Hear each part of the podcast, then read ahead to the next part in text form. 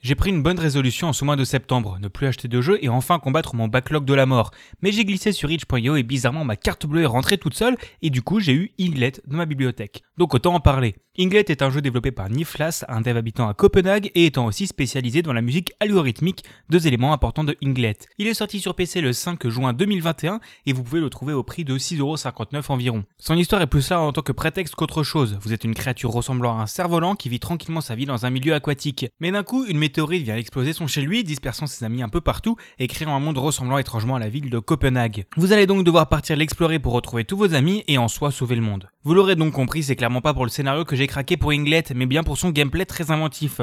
Je vous disais avant que vous étiez une créature ressemblant à un cerf-volant. Vous vous déplacerez avec le stick gauche de votre manette, avec la possibilité de sauter d'une poche de liquide en poche de liquide, un peu comme de la plateforme, mais avec comme seul moyen de sauter l'élan que vous prendrez. Si vous restez quelques secondes immobile dans une poche, elle deviendra votre nouveau point d'apparition en cas de mort, arrivera plutôt régulièrement si comme moi vous gérez mal votre distance de saut. Avec le temps, d'autres idées de gameplay apparaîtront, comme un dash qui se régénère quand vous entrez dans une poche, des plateformes qui vous feront rebondir mais laisseront passer votre dash, ou inversement vous renvoient comme un miroir si vous utilisez votre dash mais vous laisseront passer autrement, ou bien encore des poches disparaissant au fur et à mesure que vous utilisez votre dash. Mais à chaque fois, le jeu sera très très didactique avec un écran simple vous apprenant la mécanique avant de l'aborder dans un réel niveau. J'ai aussi parlé de l'importance de Copenhague dans le jeu. Chacun des niveaux sera la représentation d'un lieu ou d'un quartier de la ville, avec les rails représentant les transports en commun, les mécaniques métaphorisant les lieux. Et un petit truc drôle, dans le dossier du jeu, vous retrouverez un fichier expliquant comment faire le speedrun 101%, finir en moins d'une semaine chacun des niveaux dans le lieu lui correspondant. Et je ne pouvais juste pas vous parler de Inglet sans aborder sa direction artistique. Déjà au niveau de l'ambiance sonore, Niflas nous pond une bande son intégralement générée grâce à nos actions dans un mix chill et marin. Et tout son côté visuel sera lui très épuré tout en ligné et en flou, avec encore des couleurs très douces. En conclusion, même s'il se termine plutôt rapidement, comptez environ 2 heures, Inglet mérite largement vos 6 euros. Il vous emmènera dans un voyage au service du gameplay et pourrait amplement finir dans une galerie d'exposition comme œuvre interactive. Et si vous hésitez, sachez qu'un prologue est disponible gratuitement.